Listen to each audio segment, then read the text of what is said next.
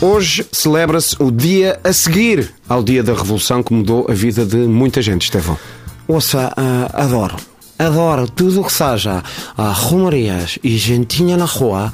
Uh, acho o máximo, acho o máximo. Todos acharem-se muito felizes, sabe? A bater muitas palmas. Ai, são tão queridos. O que é que se lembra deste dia há, há 44 anos? Olha, lembro-me de uma enorme felicidade. Uh, toda a gente a festejar, uh, a praia cheia de gente, um calor medonho. Praia?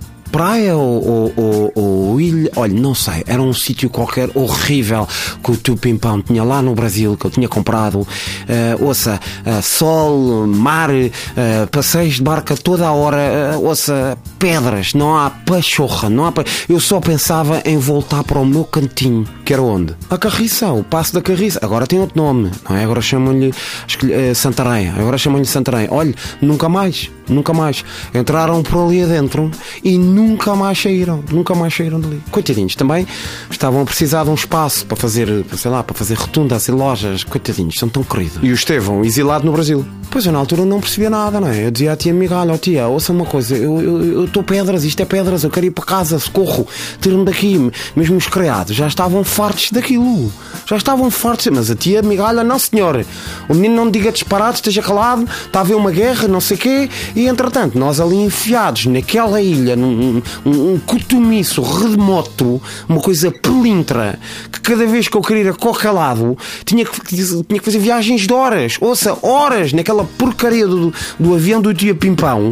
É pá, horrível. O Sebas pouco me visitava, claro, não é? Pouco me visitava. E quando vinha, aquele louco desvairado colonizava a ilha toda. Ouça, ele até os cocos conseguia engravidar.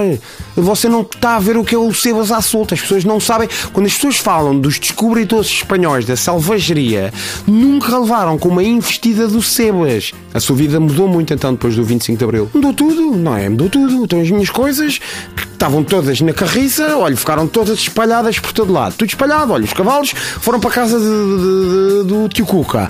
Os criados foram para a casa da tia Fiusa. Coitadinhos, um sítio medonho, cheio de correntes de ar, cheio de correntes de ar. Por isso é que agora lhe chamam a Quinta da Marinha.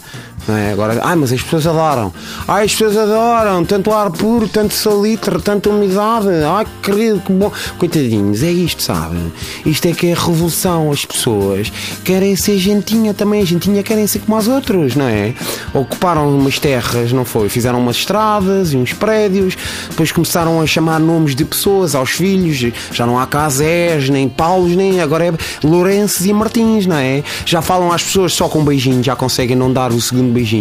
E você vai ver, quando dermos para ela, quando menos dermos para ela, eles até já quase que vão saber estar à mesa. Ouça, é revolução, é assustador. E viva a democracia. Estúdio Zé, out!